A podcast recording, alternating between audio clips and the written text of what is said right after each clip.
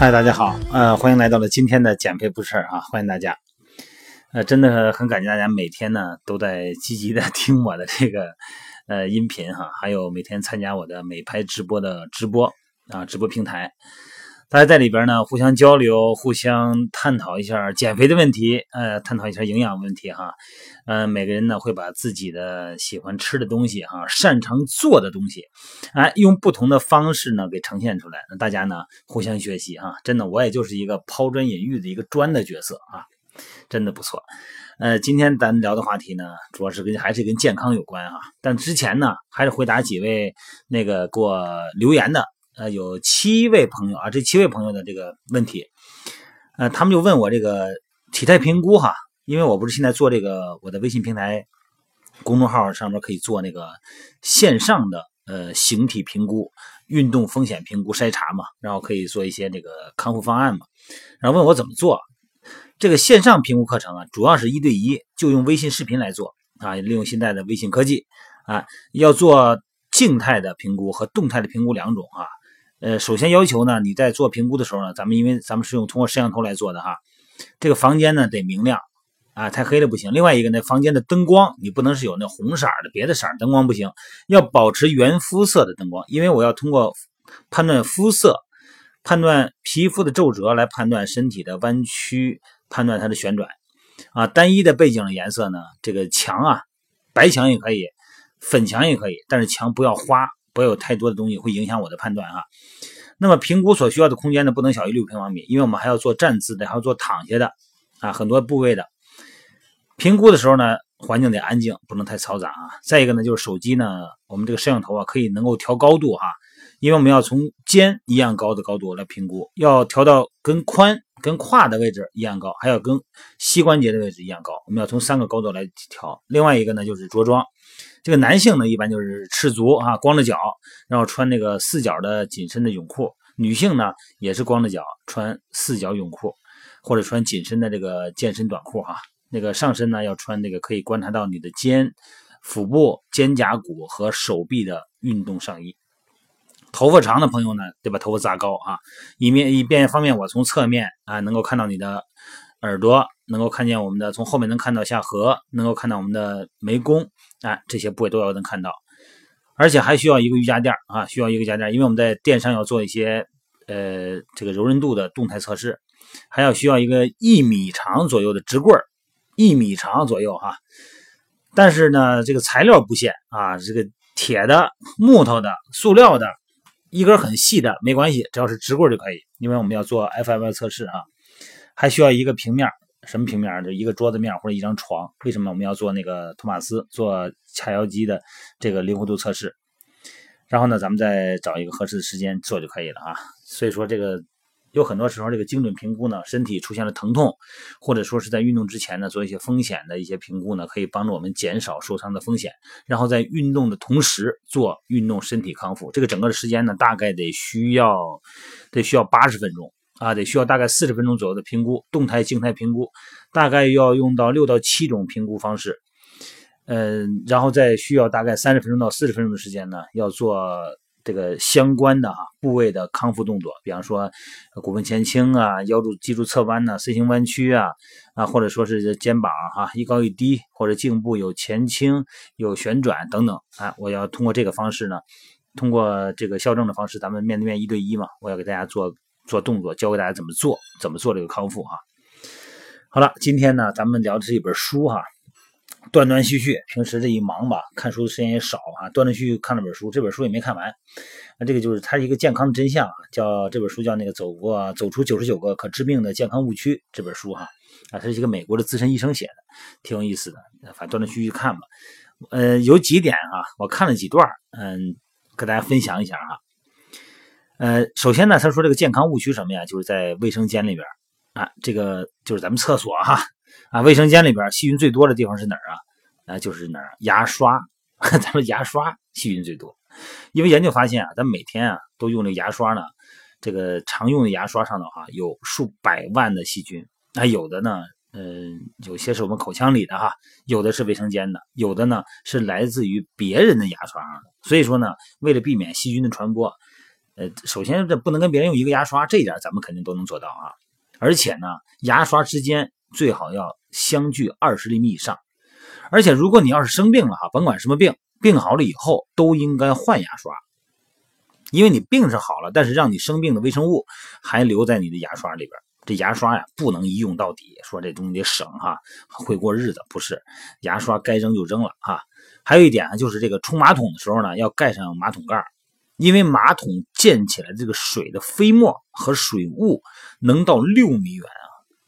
而且呢，这个时候污染的这个水蒸气啊。几小时以后才能落下来。如果你的牙刷离马桶特别近，你很可能 在用马桶里的水刷牙。第二点就是那个，现在有很多人那个吃这个无脂肪或者低脂肪的食物哈，呃，咱们减肥的很多朋友都愿意爱买哈，觉得这样可以少吸收一些热量。但其实呢，这些低脂的食物呢，热量呢，脂肪是低哈，但是热量呢，不见得比普通食物少。呃，这个就是养成一个习惯，看营养标签啊。现在咱们目前这个习惯都已经建立了啊。看看这个营养物质和卡路里总量是多少。食品标签的这个成分大部分都是一样，所以说看懂标签呢，就能判断出这个低脂热热量的这个脂肪是低了，但是热量看看多少就能看明白。第三呢，这个书上说哈，肥胖呢它是会传染的。嗯，哈佛商学院的哈佛医学院啊，这个研究人员说，肥胖呢。可能有社会传染性，也就是说呢，如果你周围的朋友和家人变胖，你可能也会跟着变胖啊。举个例子哈，如果你的朋友啊，你好朋友哈，天天在一起，天天在一起的，他越来越胖了，那么你变胖的几率会增加百分之五十七。那如果你的兄弟姐妹都很胖呢，你长胖的几率呢会增加百分之四十。如果你的爱人很胖，你变胖的几率能增加百分之三十七。那么研究人员是这样解释的啊，因为朋友。会互相影响对肥胖的看法。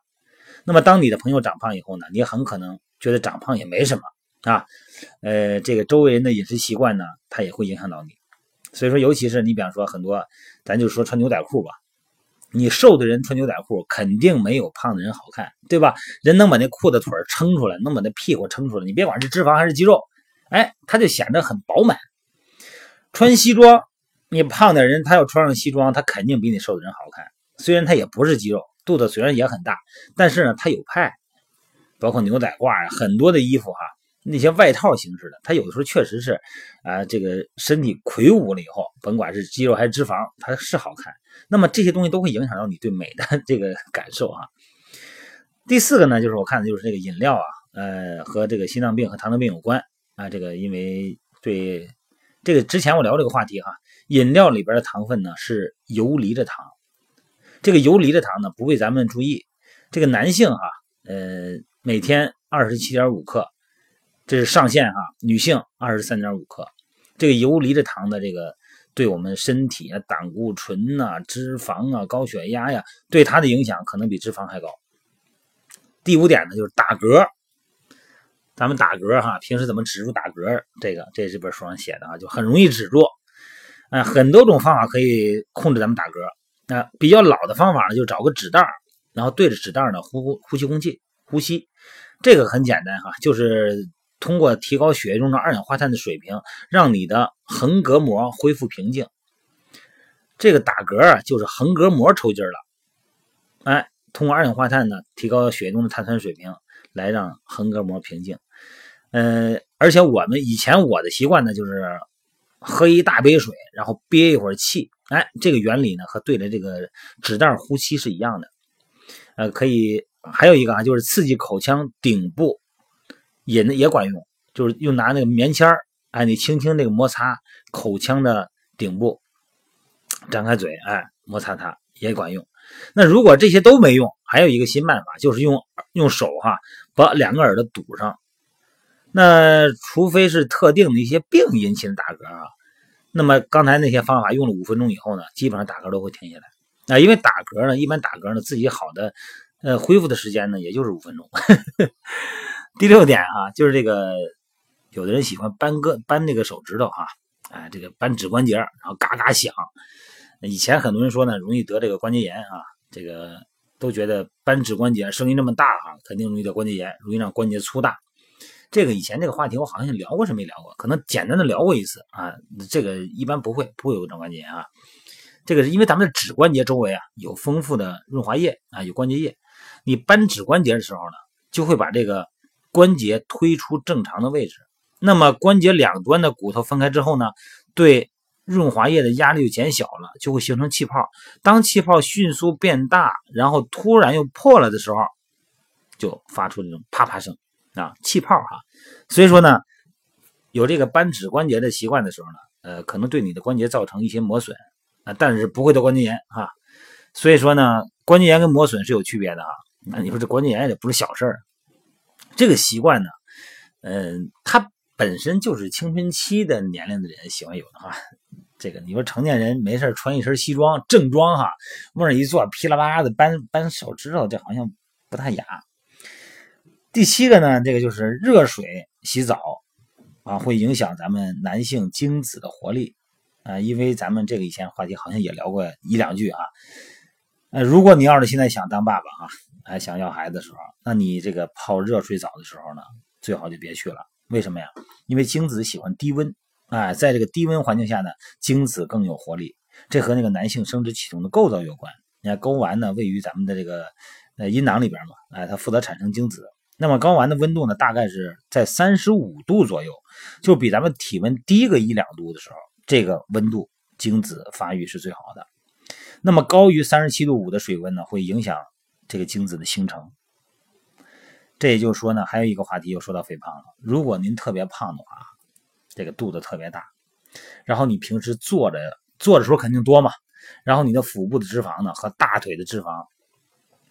严严实实的就把我们的这个阴囊就给封闭到一个脂肪包围的空间里边了，这个空间温度就会很高。所以说呢，在这个意义上来说呢。它也是不太容易怀孕，好吧？这个就是刚才我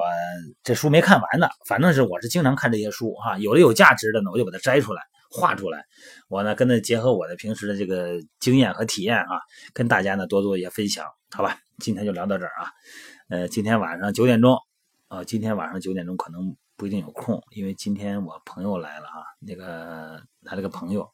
呃，这个他也是搞搞健身的啊。这个从大老远从海口来，所以说可能我要跟他多多探讨一下这个健身的话题。我们可能今天晚上直播有可能耽误啊。